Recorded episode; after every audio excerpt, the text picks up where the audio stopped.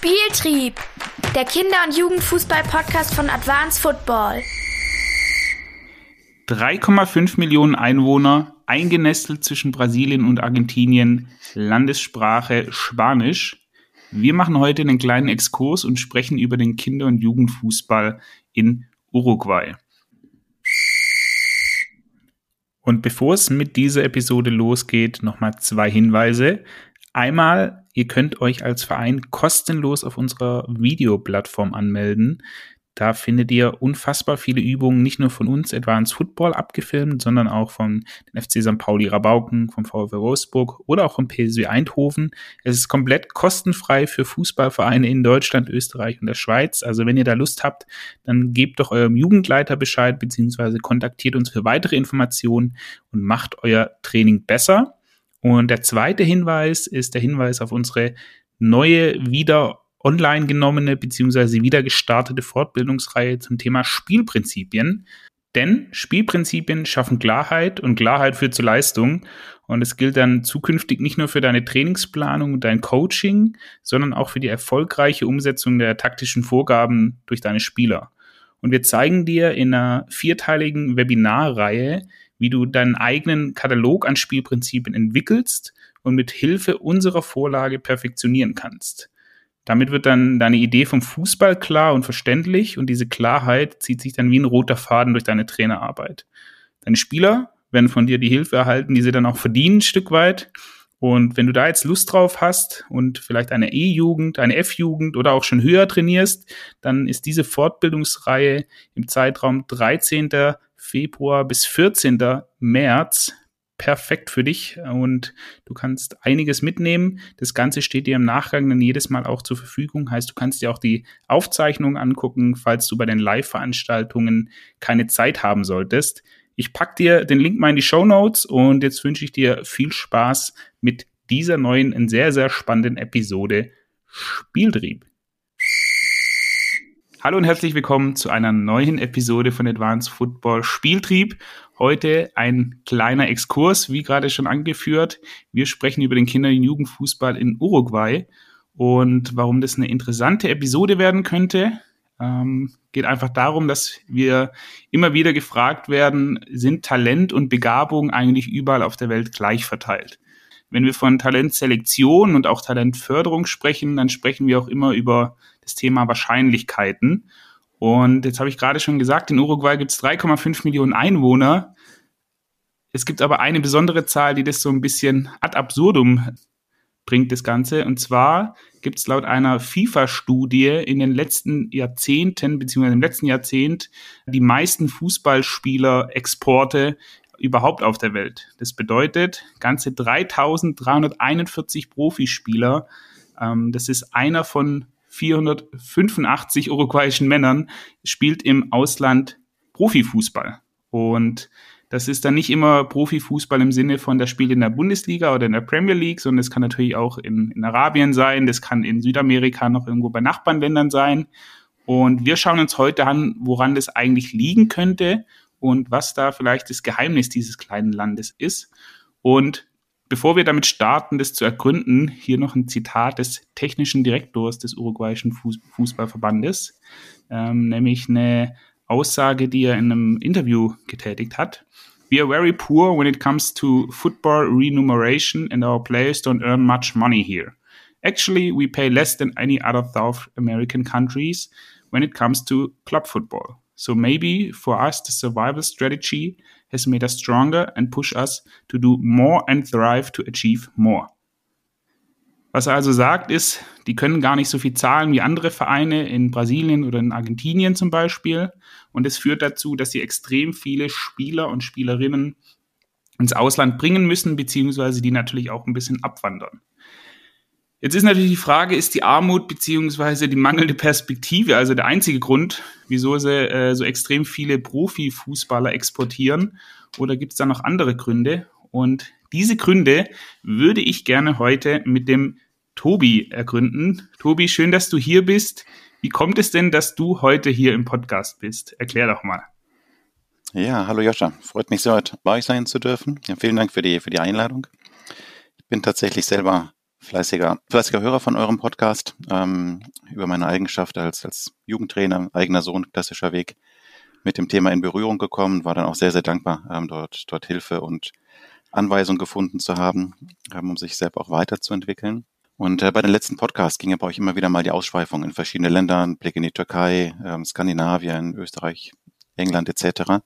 Mhm. Und äh, da ich selber familiär sehr verbandelt bin mit dem Land Uruguay, dort viele Jahre gelebt hat, äh, mein Kind dort noch geboren wurde, ähm, dort auch immer wieder mal jedes Jahr im, in den Kinderverein Fußball spielt, hatte ich euch dann letzten Endes angeschrieben, um einfach mal so einen Blick auf, auf dieses kleine, mir sehr, sehr naheliegende Land äh, bringen zu können sehr, sehr spannend. Ich habe es im Vorgespräch schon gesagt, ich musste auch erst mal gucken, wo ist denn Uruguay eigentlich? Und es ist tatsächlich so, neben den beiden Riesen oder eingenestelt zwischen den beiden Riesenländern Brasilien und, und Argentinien.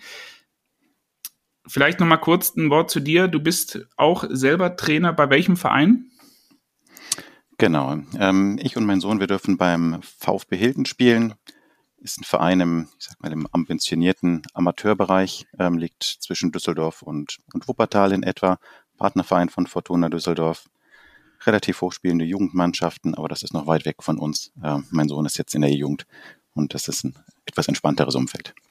Sehr schön, super. Okay, dann lass uns mal reingehen ins Thema. Du hast schon gesagt, du hast extrem viele Berührungspunkte mit, mit Uruguay. Kannst du uns, bevor wir vielleicht in, in den Fußball und in den Kinderfußball direkt reinsteigen, kannst du in so ein, zwei Sätzen das Land versuchen zu erklären, äh, damit man so als Deutscher, der da nicht so viele Berührungspunkte hat, sich zumindest für, von der Kultur beziehungsweise auch von den Menschen so ein, so ein kleines Bild machen kann? Ja, klar, sehr, sehr gerne. Ähm, du hast am Anfang schon gesagt, ist von der Fläche her ungefähr halb so groß wie Deutschland, äh, mit dreieinhalb Millionen Einwohnern, davon knapp zwei Millionen in der Hauptstadt, sehr, sehr dünn besiedelt. Das heißt, man muss sich das ganze Land etwas vorstellen wie, wie Toskana ähm, vielleicht. Da war der eine oder andere schon mal von uns. Große freie Flächen, sehr hügelig, viel Weinanbau, viel Vieh, ähm, Kühe etc. Vom Klima her sehr mediterran, das, das Ganze.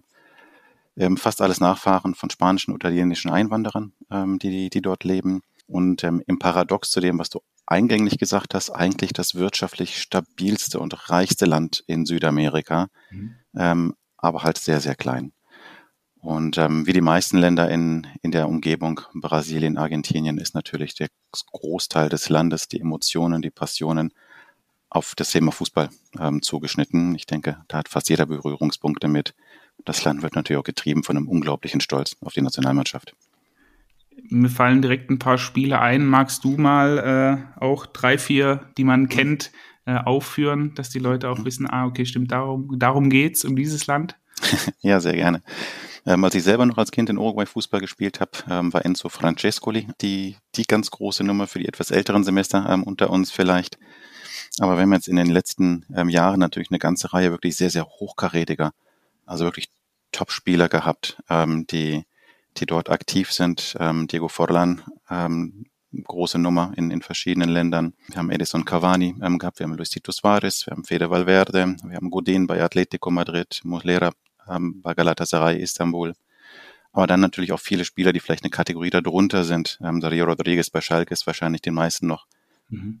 ähm, sehr, sehr naheliegend oder sehr, sehr eng. Ähm, Ruben Sosa hatten wir bei Borussia Dortmund, Gustavo Barrella ähm, ebenfalls bei, bei Schalke und, und, und, und, und.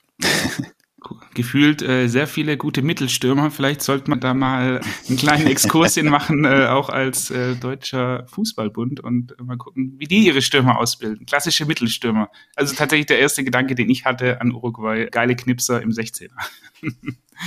okay. So, jetzt haben wir sehr, sehr viele Spieler, sehr viele gute Spieler ein extrem kleines Land, erinnert mich immer auch so ein bisschen an, an, an Belgien, was auch die, die Einwohnerzahlen angeht. Wie würdest du denn den, die Fußballlandschaft neben passioniert und sehr emotional, wie würdest du die denn beschreiben in Uruguay? Ja, gerne. Vielleicht einfach ein bisschen zur, zur Einschätzung. Ähm, also bei dreieinhalb Millionen Einwohnern sind in, in Uruguay in etwa, je nachdem wie man es rechnet, zwischen 60 bis 100.000 Kinder organisiert in Vereins- oder ähnlichen Strukturen im, im Kinderfußball aktiv. Das ist jedes zweite Kind in der Altersstufe. Ähm, fast jedes Kind ist sportlich irgendwo engagiert. Nach Fußball kommt dann noch Basketball, Handball ähm, relativ stark, ein paar Nebensportarten mit hinzu.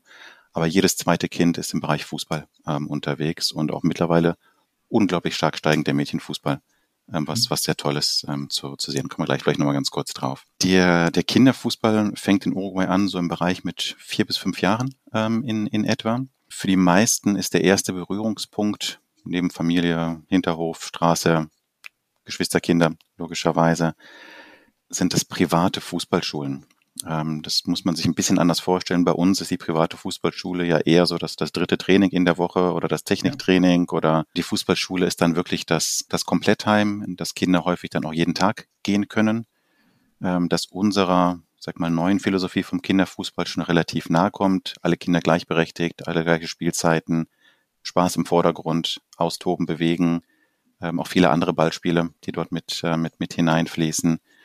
Und ähm, diese Fußballschulen werden dann häufig geleitet von einem von den vielen Fußballauswanderern, die wieder zurückgekommen sind mhm. und ähm, sich damit ein, ein, ein Brot verdienen. In diesen Fußballschulen können die Kinder auch bis zum Alter von 13, 14 problemlos mitspielen und weiterspielen für einen relativ kleinen monatlichen Obolus, der dann, der dann mit da, da drin pflegt.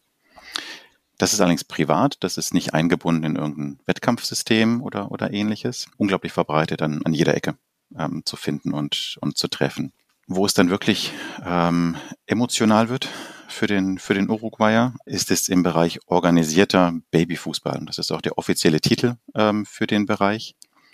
Das heißt, in Uruguay gibt es ein eigenes Fußballsystem für Kinder zwischen fünf und 13 Jahren ähm, in etwa. Und das ist, wird geleitet von einer Fußballorganisation, die nicht dem dortigen, der AUF, also dem DFB unterstellt ist, sondern ein eigener Verwaltungsbereich ist, eine eigene Organisation, die nur Kinderfußball macht. Ähm, nichts anderes. Das heißt, hier gibt es eine unglaubliche Menge von, von Clubs, wie sie bei uns die Breitensportclubs letzten Endes wären, die aber nur Kinderfußball bis zum Alter von 13 machen. Ähm, mhm. Dort hört das Ganze danach auf. Diese Clubs entstehen häufig in Gemeinschaften, in Vierteln, verschwinden auch re regelmäßig wieder. Ich habe selber auch mal einen solchen geöffnet mit Freunden, ähm, einfach um im Spielbetrieb teilnehmen zu können, mit ein paar Kumpels Trikots entworfen und ähm, dann, dann ab dafür. Und in, in diesen Clubs wird von Anfang an, und das möchte ich jetzt ganz bewusst weder als falsch noch als richtig ähm, darstellen, von Anfang an sehr, sehr stark auf, auf Leistungsfußball getrimmt. Das heißt, hier muss man sich bewerben als Vierjähriger, als Fünfjähriger.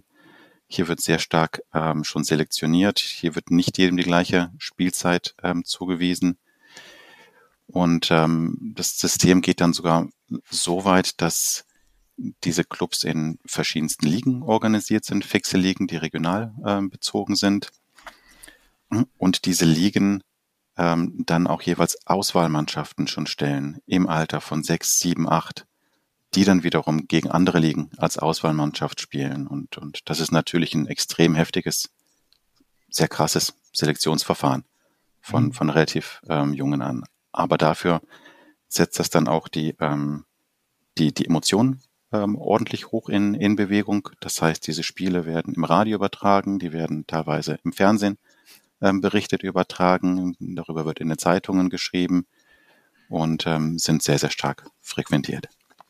Woran liegt das in deinen Augen, dass der Verband da nicht die übergeordnete Rolle spielt, wie es jetzt in, vor allem im europäischen Fußball ist? Hm. Also der Verband greift dann tatsächlich erst ein ab den Altersstufen so ab 14 Jahren. Ähm, das gilt dann quasi dem Seniorenbereich zugehörig ähm, dort, dort vor Ort. Das Ganze ist einfach historisch gewachsen aus, aus meiner Sicht, ähm, weil sich niemand drum gekümmert hat. Und diese Organisation von den Auswahlmannschaften, von den Ligen, dort einfach eine, eine separate Art Behörde ge gefordert hat. Und, und das ist dann gewachsen. Das ist aber tatsächlich auch schon seit 30, 40, 50 Jahren so. Das ist nichts, nichts ganz Frisches, ähm, sondern historisch dort, ähm, dort gewachsen.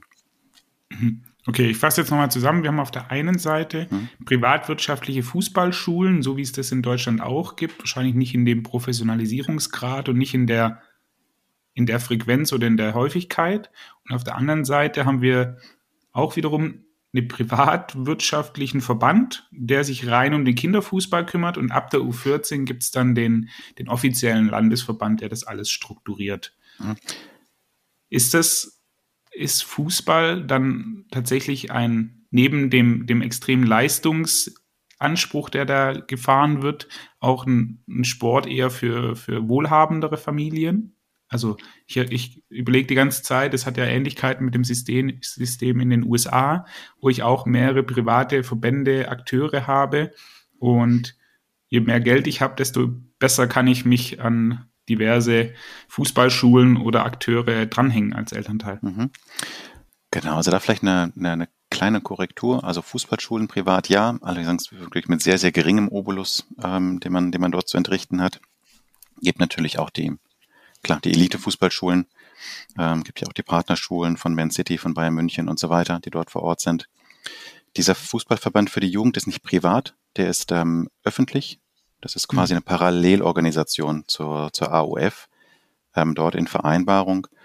Und ähm, die haben beispielsweise auch durchgesetzt, dass sie an den Ablösen für Profispieler partizipieren, die dort wieder zurückfließen dann in die, in die Ausbildungsvereine ähm, bis ganz klein unten, unten drunter.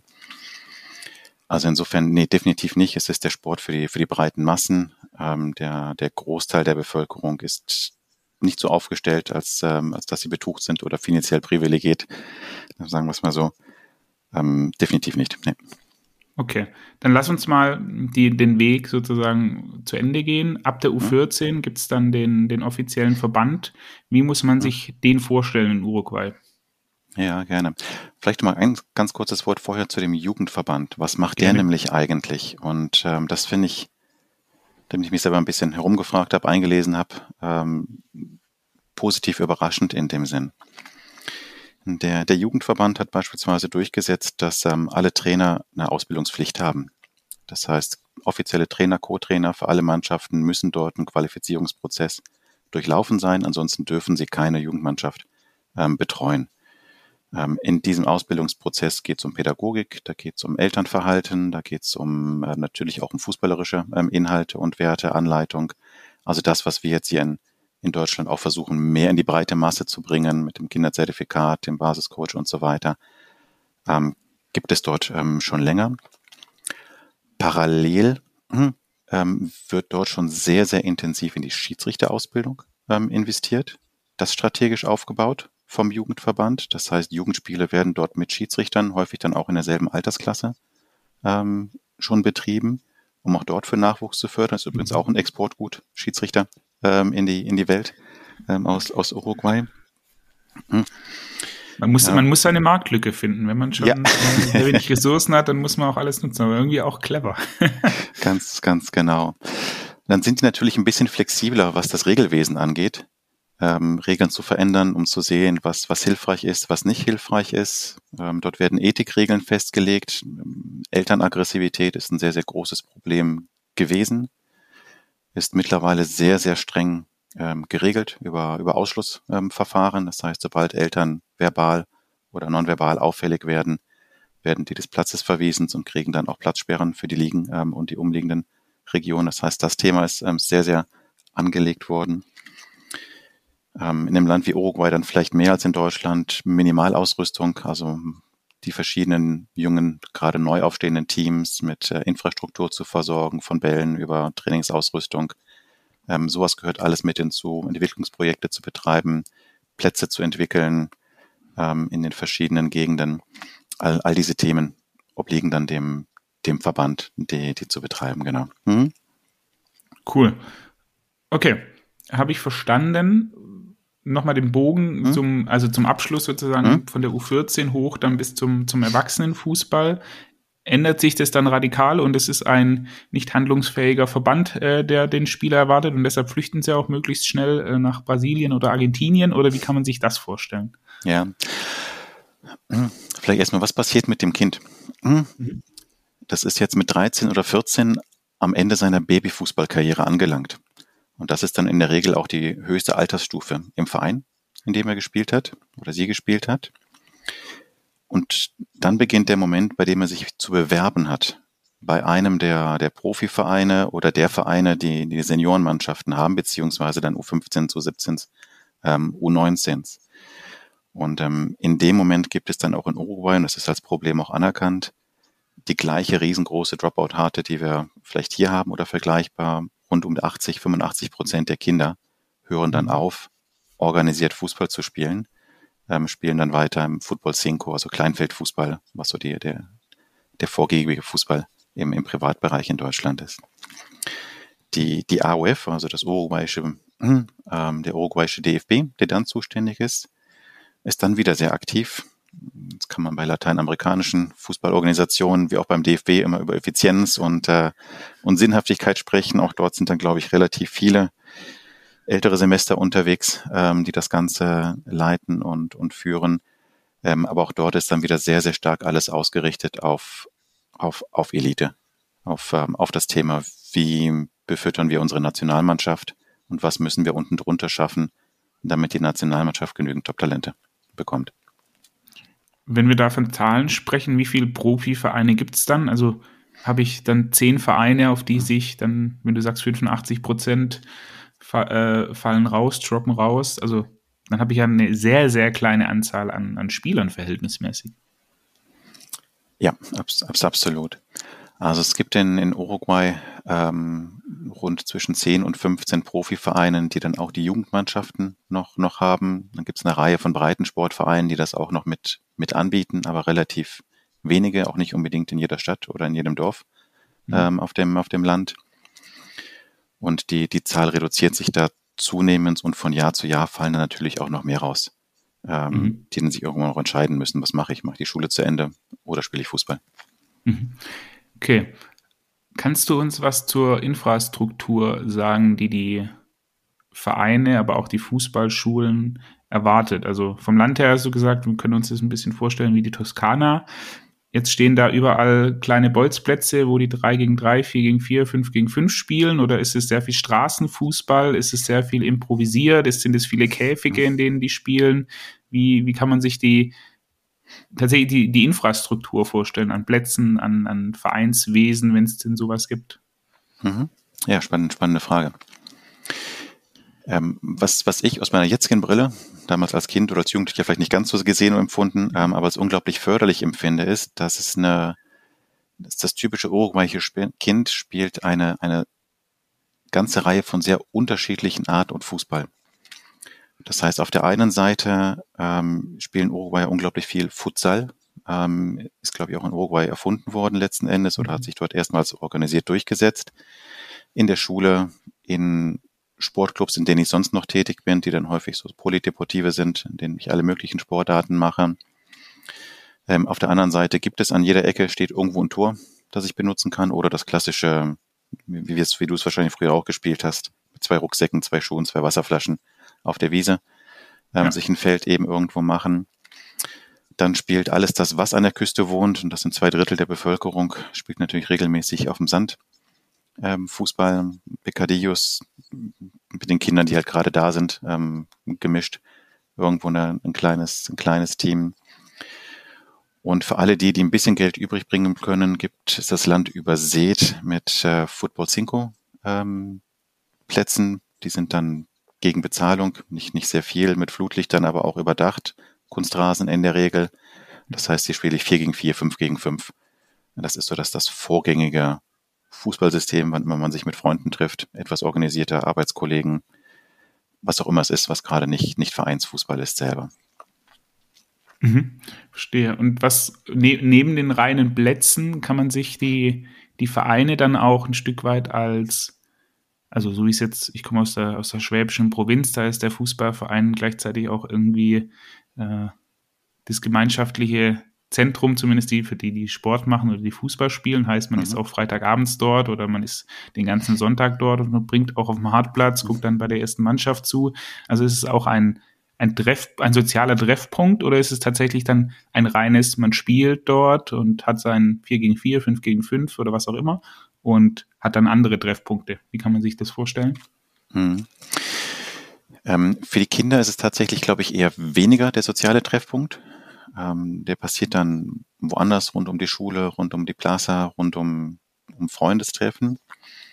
Ähm, was ich allerdings häufig erlebt habe, gerade in den Bereichen, wo es ein bisschen ärmlicher wird, ist es für die Eltern ein integrativer Punkt, ähm, weil diese Systeme dann natürlich nur über die, die Eltern getragen werden können.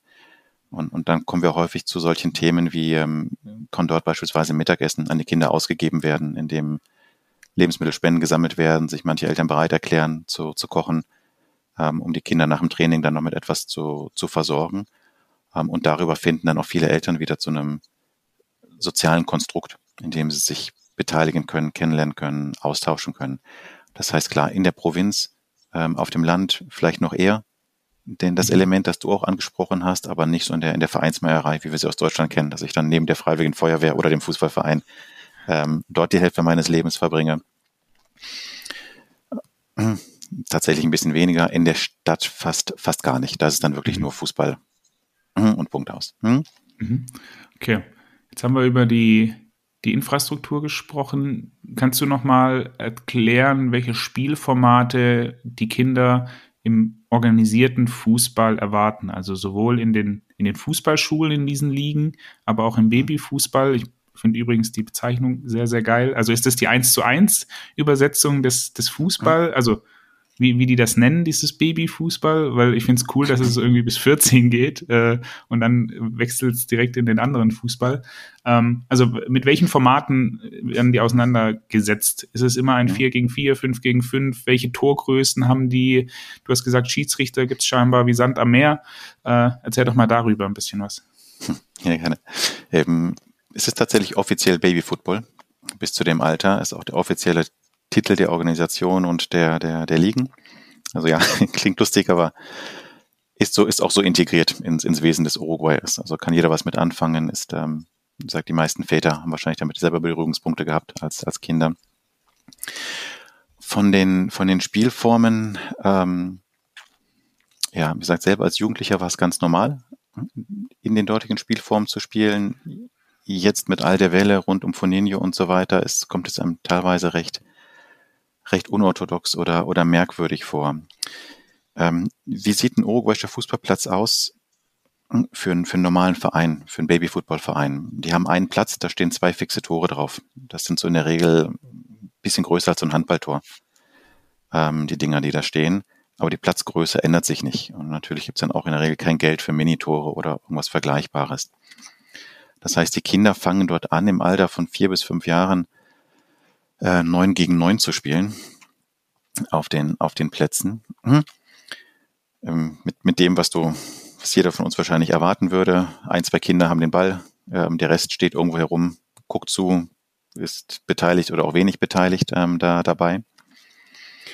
Und die Anzahl der Kinder reduziert sich dann von Jahr zu Jahr. Sprich, je größer, die, je älter die Kinder werden, desto weniger Kinder stehen auf dem Platz, weil sie ja mhm. weiter laufen können ähm, und, und, und schneller von vorne nach hinten kommen. Tatsächlich. Das heißt, ein Jahr weiter sind es dann acht gegen acht, ein Jahr weiter sind es dann sieben gegen sieben und so reduziert sich die Kinderzahl nach das und nach. Ist ja witzig. Ja. Genau, aber halt dem geschuldet, dass es eine fixe Feldgröße ist mit fixen Toren, ähm, die da, mhm. die da schon stehen als Infrastruktur.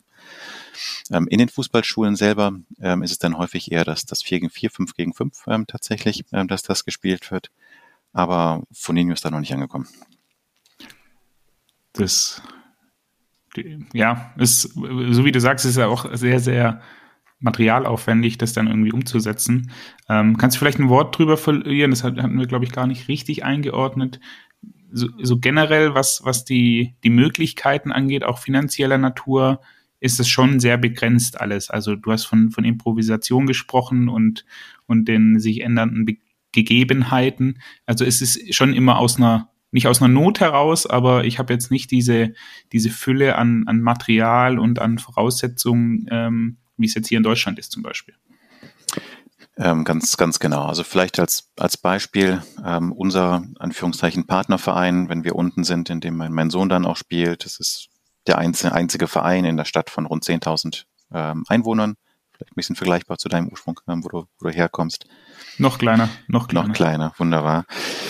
äh, in der Mannschaft, in der mein, mein Sohn dann, dann mitspielen ähm, kann und darf, also vergleichbar zu einer E-Jugend hier, äh, 15 Kinder, die, die dort mit drin sind. Ähm, die haben dann halt tatsächlich auch nur, nur drei bis fünf Bälle. Mhm. Ähm, die haben ein Set mit, mit zehn Hütchen, ähm, das, das der Trainer sich selber gekauft hat, zur Verfügung gestellt hat, verschwindet natürlich auch regelmäßig. Und ähm, dann auch nur zehn Trikots, die dann weitergegeben werden, die natürlich häufiger auf, ausgewaschen sind und die dann auch noch ein paar Jahre halten müssen für, für andere Mannschaften.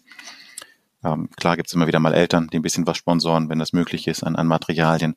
Aber ich glaube, das ist schon relativ repräsentativ ähm, mhm. für, die, für, die, für die klassische Mannschaft, die dann eher mit weniger zurechtkommen muss. Okay. Was gibt's sonst noch über den uruguayischen Fußball, Kinderfußball zu erzählen, was du glaubst, was interessant ist für uns im Fußballparadies Deutschland? Ja, ähm, was ich sehr als sehr, sehr positiv wahrnehme, hm, ist, dass es ähm, jetzt seit, seit rund zehn Jahren schon einen unglaublichen Fokus zum Bereich Mädchenfußball ähm, gibt. Beispielsweise hat der Jugendverband mittlerweile vorgeschrieben, dass jeder Verein mindestens zwei Mädchenmannschaften haben muss. Ansonsten gibt es keine Lizenz, ähm, dort als, als Verein mitzuwirken, mitzuspielen. Ähm, langfristig ist auf der einen Seite kommerziell getrieben. Man sieht auch das logischerweise als Möglichkeit, Spieler zu exportieren oder Spielerinnen zu, zu exportieren. Auf der anderen Seite gibt es dort einfach einen hohen Fokus zu sagen, wir brauchen ähm, Equal, Equal Play, wir brauchen Gleichberechtigung wir möchten, dass auch, auch Mädchen, die Fußball spielen wollen, kicken wollen, die Möglichkeit haben, das, das zu machen. Und ähm, in dem die Betonung liegt aber auf Equal Play, nicht auf Equal Pay. In dem Fall wahrscheinlich. Ganz genau, Equal Play. Ja, nicht Equal Pay, indeed. Hm? Ja. Mhm. Ähm, das finde ich sehr toll. Ich denke, das andere zum Mitnehmen ist, ähm, wie gesagt, dass ich bin komplett überzeugter Foninho beziehungsweise Kinderfußball Philosophie ein Anhänger von dem, wie wir es, wie gerade umstellen, was wir machen. Auf der anderen Seite das System, wie es in Uruguay gibt, mit diesem extrem harten Selektionsausfallsystem, ähm, mit dem Fokus auf die, auf die Großfelder, führt halt dazu, dass wirklich jedes Talent, was Durchsetzungsvermögen hat, sehr, sehr schnell gescoutet wird, sehr, sehr schnell befördert wird und, und ähm, viele haben das halt gesagt, diese, diese Unmenge an Scouts, die dort von, von Platz zu Platz gehen. Unsere Aufgabe ist immer, den herauszufinden, der seine 65 Tore in der Saison schießt, weil da wissen wir, das ist der, der, der sich anschließend durchsetzen wird. Und, und ich glaube tatsächlich, das ist mit ein Grund dafür, warum es so eine hohe Exportzahl in dem Land gibt, ähm, obwohl ich das System selber nicht, nicht befürworte. Ja, ähm, aber als Nebeneffekt. Hm? Hat er hat er Parallelen, also gibt auch in Europa, jetzt wenn ich an Kroatien zum Beispiel denke, ähm, mhm. hat es ja ähnliche, ja, ähnliche äh, Gegebenheiten, wo es eben auch darum geht, ähm, also ist ja auch ein Weg, vor allem in der Talentförderung, zu sagen, naja, man, man geht gar nicht auf die, auf die Breite und sagt so viele wie möglich, so lange wie möglich, sondern wirklich für Survival of the Fittest. Ist natürlich immer die Frage, zu welchem Preis das dann passiert. Ähm, aber wahrscheinlich für ein so kleines Land mit, mit diesen Verhältnissen eingenestelt zwischen diesen zwei großen Ländern ist es wahrscheinlich der, der einzige Weg. Die Frage ist dann natürlich immer zu, zu welchem Preis. Ähm, ja, also es ist mittlerweile aber wirklich auch sehr, sehr frisch. Eine, eine steigende Debatte ist, wir sind alle unglaublich stolz auf unsere Selektion, wir sind alle unglaublich stolz auf die, die Top-Spieler, ähm, die es geschafft haben. Aber was ist mit den 85 Prozent der, der anderen Kinder und was bedeutet das psychologisch für, für die Kinder, dort wirklich sehr, sehr früh ausqualifiziert worden zu sein. Um, ähm, aber das ist so ein gerade ein ganz frischer Keim, eine ganz frische Diskussion, die, die dort entsteht. Ja. Gibt es da irgendwelche Bemühungen vom Verband? Kannst du da irgendwie was schon erzählen oder ist das noch zu, zu weit weg?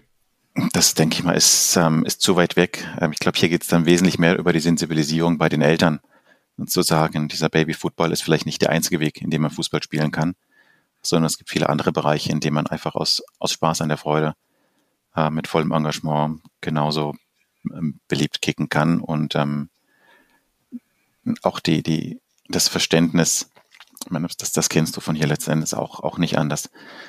Ähm, ob jetzt ein Kind es schafft oder nicht schafft, ist, ist nicht jetzt die, die Erfolgsmeldung für die Eltern oder die Bestätigung für die Eltern, dass sie gute Eltern sind, sondern ähm, dass es auch noch andere Dinge gibt, die wichtiger sind, als ob das Kind jetzt der Mega-Kicker wird ähm, oder einfach nur Spaß am Fußball hat. Ja, absolut. Tobias, ich würde das Ganze gerne beenden, jetzt überrasche ich dich, äh, mit einer Top 3 deiner Dinge, die du dir wünschen würdest, die zum einen der deutsche Fußball aus Uruguay übernimmt und du dir für den uruguayischen Fußball aus Deutschland wünschen würdest. Lass uns mal starten mit, was würdest du dir für den deutschen Fußball aus Uruguay wünschen? Wenn man das mit rübernehmen könnte und implementieren könnte. Mal losgelöst von der Realitätsnähe des Wunsches. ja, ähm, kann ich relativ schnell äh, be beantworten. Ähm, in Uruguay muss ich 10 bis 15 Meter gehen und habe eine Möglichkeit, Fußball zu spielen. Ähm, egal in welchem Alter, egal in welcher Situation, sei es, dass es eine große Wiese ist, ähm, sei es, dass es ein komplett verrunster ähm, Käfig ist oder, oder Bolzplatz ist, ähm, der da steht, oder eben was, wofür ich Geld bezahlen muss. Ähm, wir leben hier in einer kleinen mittleren Stadt. Für uns ist es schwierig, mit meinem Sohn einen Platz zu finden, wo wir kicken gehen können.